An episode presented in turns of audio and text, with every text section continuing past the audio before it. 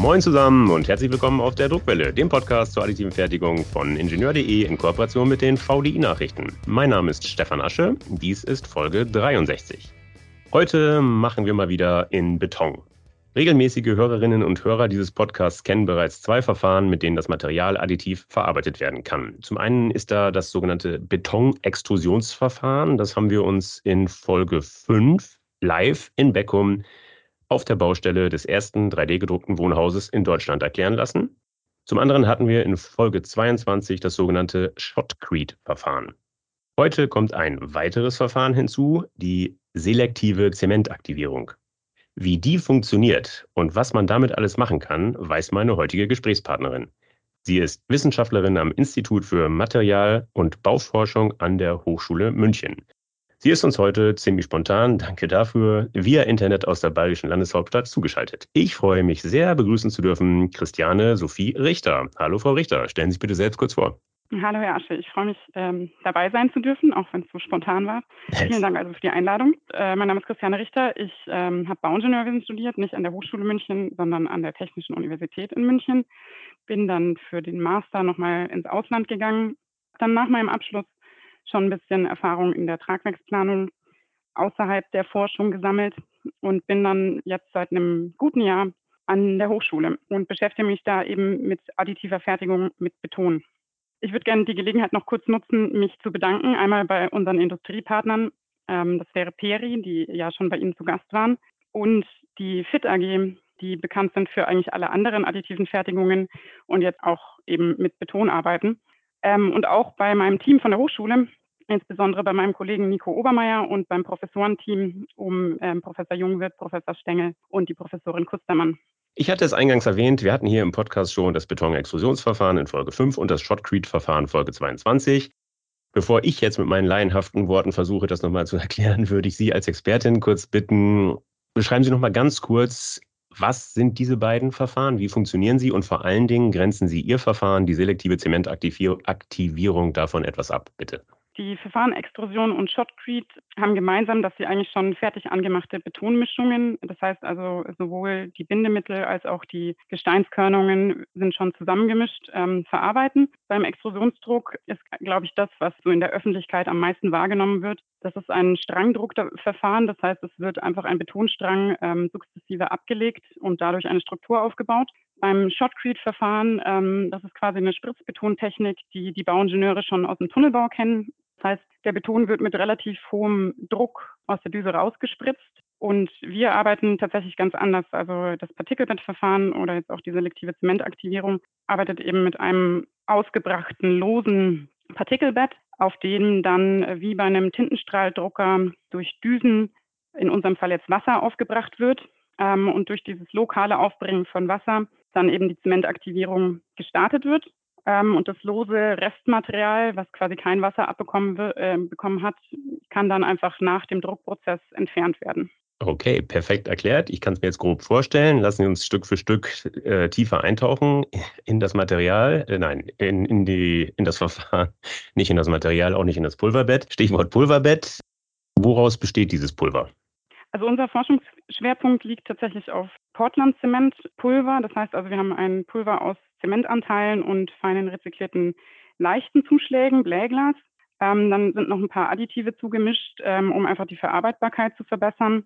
Es gibt aber auch noch einen anderen, ein anderes Bindemittel, das eingesetzt wird, ähm, der Sorel-Zement, der ähm, aber nur für den Innenbereich gerade geeignet ist, weil der nicht ganz wasserbeständig ist. Okay, und wie grobkörnig ist dieses Pulver? Also viele Hörer kennen das Pulverbett aus dem Kunststoffbereich und aus dem Metallbereich. Da sind die Partikel eben winzig klein. Wie muss ich mir das bei Ihnen vorstellen? Wie sieht Ihr Pulverbett aus? Wenn jetzt tatsächlich Hörer dabei sind, äh, die aus dem Betonbau kommen, werden sie auch erstaunt sein, weil bei uns das Größkon tatsächlich auch momentan nur 0,5 Millimeter beträgt, was eben für Beton ähm, wirklich sehr klein ist. Also normale, konventionell gegossene Betone arbeiten eigentlich mit Größkon von 16 oder 32 Millimeter. Das führt aber dann auch dazu, dass wir eben deutlich geringere Schichtstärken haben als mit größeren Körnern.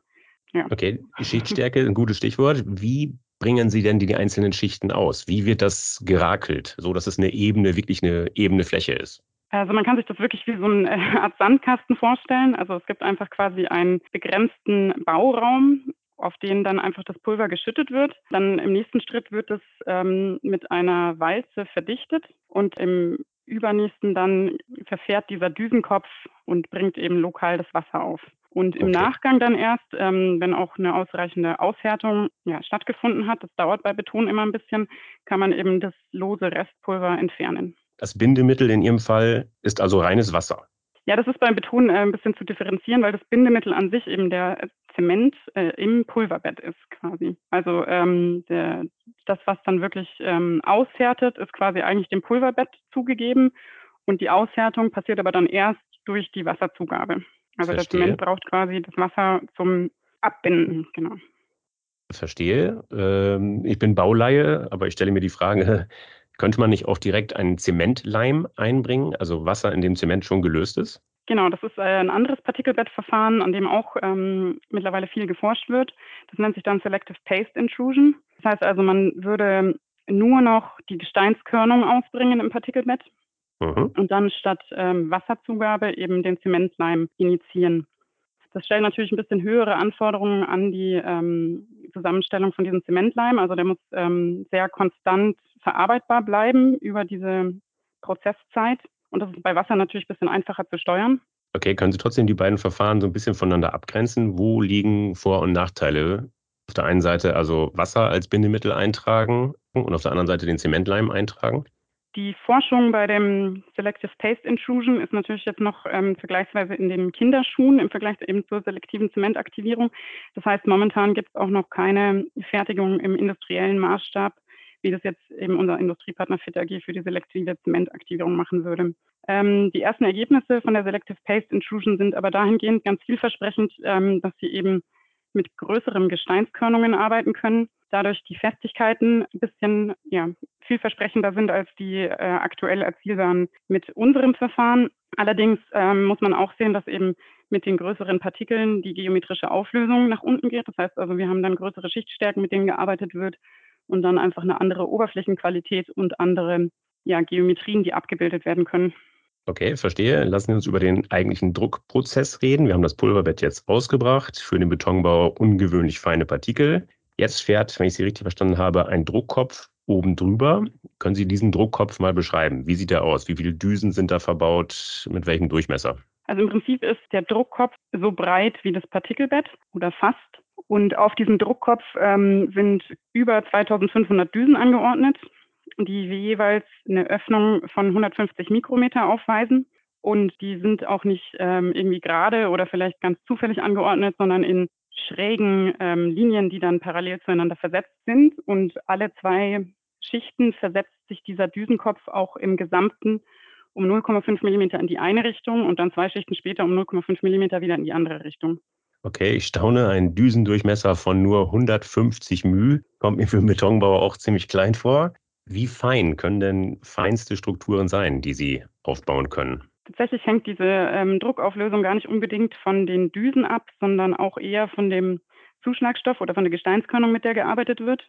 Das heißt, also für die Oberflächenqualität ist eigentlich tatsächlich eben diese Schichtstärke und das Gesteinskorn ausschlaggebend. Ähm, aber da wir da eben mit diesen kleinen Blähglaskugeln von 0,5 Millimetern arbeiten, ist da die Oberflächenauflösung auch wirklich sehr gut.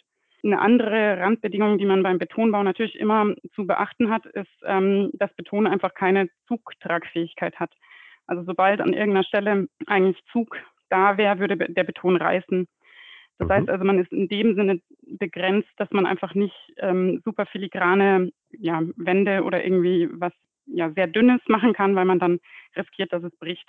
Also sind wir da ungefähr so bei zwei Zentimeter Dicke. Gut, ähm, Sie hatten gesagt, der Druckkopf ist fast so breit wie der Bauraum. Stellt sich die Frage, wie breit ist denn der Bauraum oder wie groß ist der Bauraum insgesamt? Da arbeiten, arbeitet eben die FIT AG mit einem ähm, Drucker, der ein Druckbett von vier Metern Länge auf zweieinhalb Meter Breite und einer maximalen Höhe von einem Meter hat. Das heißt, wir sind ungefähr bei zehn Kubikmeter. Und größer ist meines Wissens aktuell auch gar nicht möglich. Also das ist tatsächlich ähm, der größte Drucker oder einer der größten Drucker, die es gibt. Ist ja schon beeindruckend. Zehn Kubikmeter, wenn ich das, wird, wird man in der Praxis nie machen, aber wenn das jetzt voll ausgebaut wäre, dann ist das ja ein riesiges und vor allen Dingen ein sehr schwergewichtiges Bauteil. Wie kriegen Sie das aus dem Bauraum raus? Also tatsächlich ist unter dem Bauraum quasi eine Plattform und der ganze Druckjob kann dann ähm, durch diese Plattform angehoben werden. Natürlich ähm, nicht mehr manuell, sondern mit Kranunterstützung. Ähm, und dann wird quasi das ganze Pulverbett mh, hm, rausgehoben aus dem eigentlichen Drucker, woanders abgestellt, dann die Seitenwände entfernt und dann ähm, fällt zum Teil das nicht verfestigte Material am Rand schon runter und das, was mhm. quasi nicht alleine weggeht, wird dann abgesaugt und ja, ein bisschen manuell entfernt noch. Wie schnell kann denn gedruckt werden und wovon ist diese Geschwindigkeit abhängig? So als Größenordnung für die kompletten 10 Kubikmeter bräuchte man sieben Stunden ähm, und die niedrigeren Baujobs sind dann dementsprechend schneller. Die Geschwindigkeit hängt eigentlich davon ab, wie schnell der Düsenkopf verfahren wird. Und das wiederum hängt eigentlich von der Betonrezeptur ab, weil ähm, beim Beton ist immer recht wichtig, wie das Verhältnis zwischen Bindemittel und Wasser ist. Also das ist mhm. quasi einer der Parameter, die die Festigkeit bestimmt, äh, der die Festigkeit bestimmt. Dieser, diese Wasserzugabe wird natürlich gesteuert durch das Zusammenspiel aus dem, der Geschwindigkeit des Düsenkopfes ähm, und dem Druck, mit dem das Wasser oder andere äh, Flüssigkeiten appliziert werden. Genau aus diesen beiden Parametern ergibt sich dann einfach dieser Wasser zu ähm, Bindemittelgehalt, der eigentlich mhm. ähm, vor dem Druck schon festgelegt ist.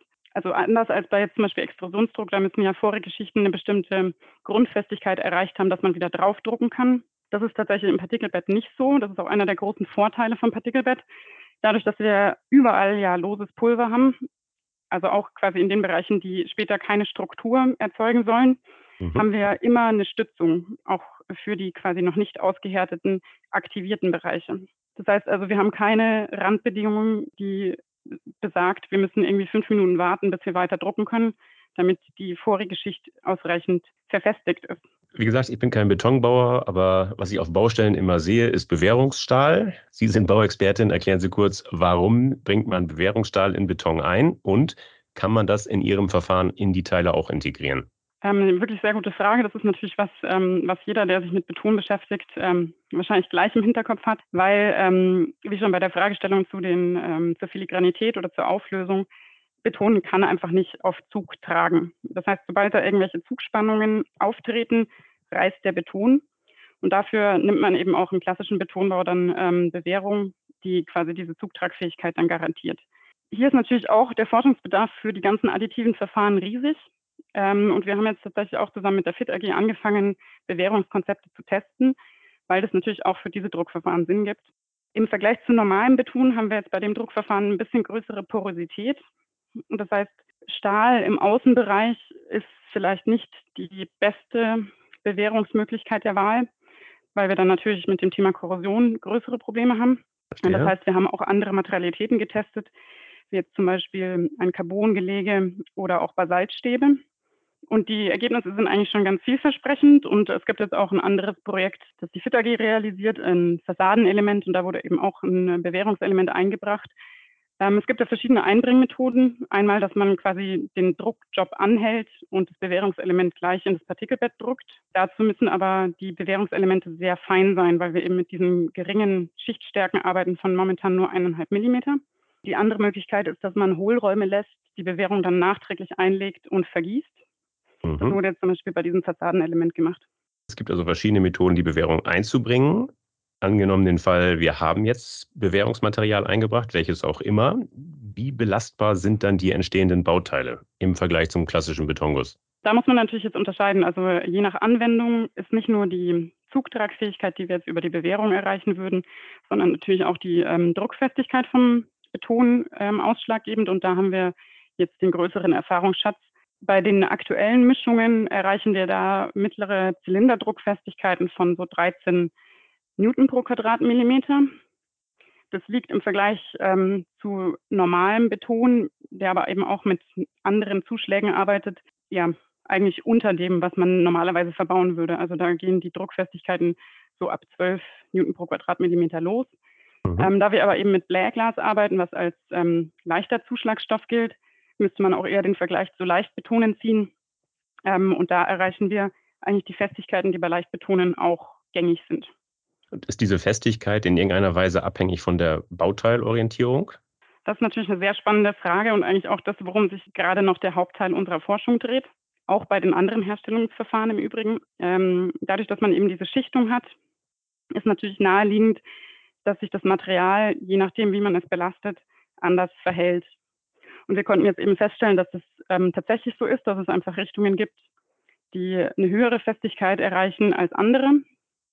Und dass es aber nicht nur ähm, relevant ist zu schauen, okay, ähm, wir haben quasi diesen vertikalen Schichtaufbau und daraus eine Anisotropie, sondern es gibt tatsächlich auch Schichten aus dem Verfahren des Düsenkopfs. Das heißt also vertikal stehende Schichten. Ich weiß nicht, ob man das jetzt verstehen kann. ähm, Offen also gesagt also habe ich das nicht verstanden. Äh, Versuchen es bitte nochmal zu erläutern. Das habe ich nicht verstanden, wie es, wie es vertikal stehende Schichten geben kann. Genau, also wir haben ja einmal ganz ähm, offensichtlich ähm, diese Schichtung, die einfach aus dem ähm, Auftragen vom Pulverbett resultiert. Das heißt also klar. eigentlich horizontale Schichten und horizontale Schichtgrenzen, genau. die, glaube ich, für jeden recht nachvollziehbar sind. Ja. Äh, und wir konnten jetzt aber feststellen, dass es eben auch ähm, Schichten gibt, die quasi 90 Grad gedreht dazu sind, also eigentlich stehen und vermuten eben, dass es aus dem Verfahren des Düsenkopfs resultiert. Okay, ähm, verstehe. Spannend. Okay, jetzt haben wir das Bauteil fertig gedruckt. Der Rest Kies ist entfernt. Wie sieht dann die Oberfläche aus? Wie kann ich mir das vorstellen? Versuchen Sie es bitte mal zu beschreiben. Ähm, wir haben natürlich also mit dem 0,5 mm Blähglas eine sehr feine Oberflächenauflösung die so ein bisschen an vielleicht Sandstein erinnern würde. Je nachdem, wie gut das Restmaterial entfernt wurde, also man arbeitet da zum Teil auch mit Hochdruckwasserstrahlen noch, löst sich auch beim Drüberstreichen noch so ein bisschen ähm, was von dem Blähglas. Also es ist wirklich so, als ob man über ja, Sandstein fährt mit der Hand. Okay, das heißt, ich kann die Oberfläche aber klassisch nachbearbeiten, wie mit anderen Beton auch. Ich kann den Beton schleifen, ich kann ihn färben, ich kann reinbohren. Da ist dann ja. kein Unterschied. Okay. Das ist alles tatsächlich möglich und ähm, wird auch ähm, bei der FIT AG oft gemacht. Okay. Dann versuchen Sie doch bitte mal zu beschreiben, für welche Einsatzzwecke Ihr Verfahren jetzt prädestiniert ist, gerne in Abgrenzung zu Extrusion, Shotcrete und klassischem Betonguss. Also da kenne ich mich tatsächlich dann besser mit äh, dem Extrusionsverfahren äh, noch aus, das ähm, ja eben schon angewendet wird für die ersten gedruckten Häuser in Deutschland.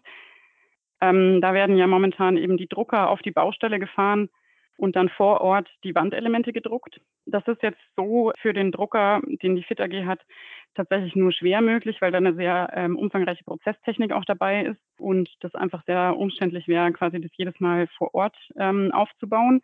Da geht es eher so in die Richtung Vorfertigung von Elementen ähm, und aber auch ein bisschen mehr in die Richtung, die geometrische Freiheit auszunutzen. Das heißt also beim Extrusionsdruck sind zwar auch Überhänge ähm, oder ähm, gekrümmte Strukturen möglich, aber das ist beim Partikelbettdruck äh, noch in viel größerem Maß möglich, eben durch diese Stützung aus dem Trockenmaterial. Ähm, und da ergeben sich natürlich ganz andere Geometrien, die man drucken könnte. Also zum, anderen, zum einen ähm, wären da zum Beispiel Fassadenelemente, die man vorfertigen könnte, die dann auch vielleicht Topologie optimiert sind, das heißt irgendwie vielleicht dem Kraftfluss folgen möglich oder ich weiß nicht, ob Sie das kennen, es gibt so die Decken, die auf der Untersicht quasi den Kraftfluss der Decke widerspiegeln. Das heißt, da, wo quasi Kraft ankommt, wäre die Decke dicker. Solche Möglichkeiten wären beim Partikelbettdruck bestimmt auch ähm, drin.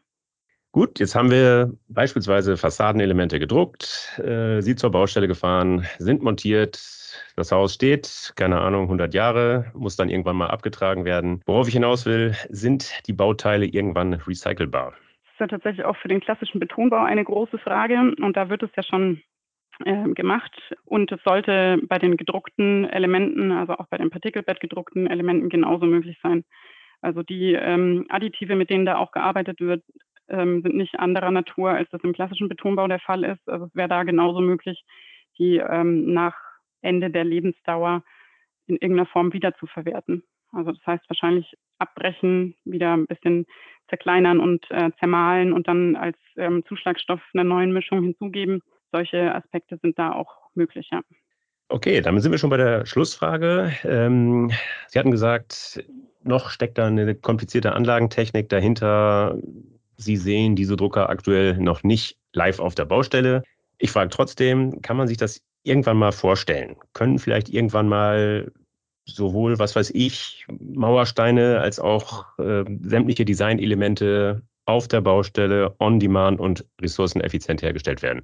Also ich glaube tatsächlich vielleicht, dass äh, der Faktor auf der Baustelle ist für den Partikelbettdruck ähm, ja, da sind wir einfach noch ein bisschen ähm, zu weit von entfernt. Ist natürlich irgendwann bestimmt möglich, ist natürlich immer eine Frage Kosten-Nutzen-Rechnung. Ähm, ich glaube aber, dieses On-Demand ist natürlich auch auf andere Weise möglich. Also diese Vorfertigung, es gibt ja auch im klassischen Betonbau einfach viele Fertigteilwerke, die ähm, Decken vorfertigen, eben auch auf Nachfrage erst fertigen. Und mhm. sowas ist natürlich für den Partikelbettdruck dann eigentlich irgendwie die prädestinierte Anwendung, also auch gerade dann im Fassadenbau oder eben für Deckenelemente oder auch für ähm, Design oder Kunst am Bau, wo das gerade schon eingesetzt wird, tatsächlich. Das, glaube ich, ist der plausiblere Weg. Okay, spannend, Frau Richter. Herzlichen Dank für die spannenden Einblicke und die Ausblicke. Ich danke Ihnen für das Gespräch. Ja, ich danke Ihnen auch. Es hat mich sehr gefreut, dabei sein zu dürfen. Danke Ihnen. So, liebe Hörer, das war sie schon, die Folge 63. Ich hoffe, dass sie Ihnen gefallen hat. Dann empfehlen Sie uns gerne weiter. Sie finden die Druckwelle überall dort, wo es gute Podcasts gibt. Also etwa auf Podigy, auf Spotify, auf iTunes, auf Google Podcasts, auf Amazon Music Podcasts und natürlich, last but not least, auf ingenieur.de. Wenn Sie Anregungen oder Kritik äußern wollen, dann freue ich mich auf Ihre Zuschriften. Sie erreichen mich unter der E-Mail-Adresse sasche, s wie Stefan in diesem Fall und direkt daran geschrieben Asche wie Asche, gelesen sasche at vdi-nachrichten.com. Sollten Sie auch an Technikthemen abseits des 3D-Drucks interessiert sein, empfehle ich Ihnen die VDI-Nachrichten. Wenn Sie mal kostenlos reinlesen wollen, schauen Sie doch einfach mal unter www.vdi-nachrichten.com/lesen. Dort warten acht kostenlose E-Paper-Ausgaben auf Sie. Das war's für heute. Bleibt mir noch zu sagen, auf Wiederhören, munter bleiben und tschüss.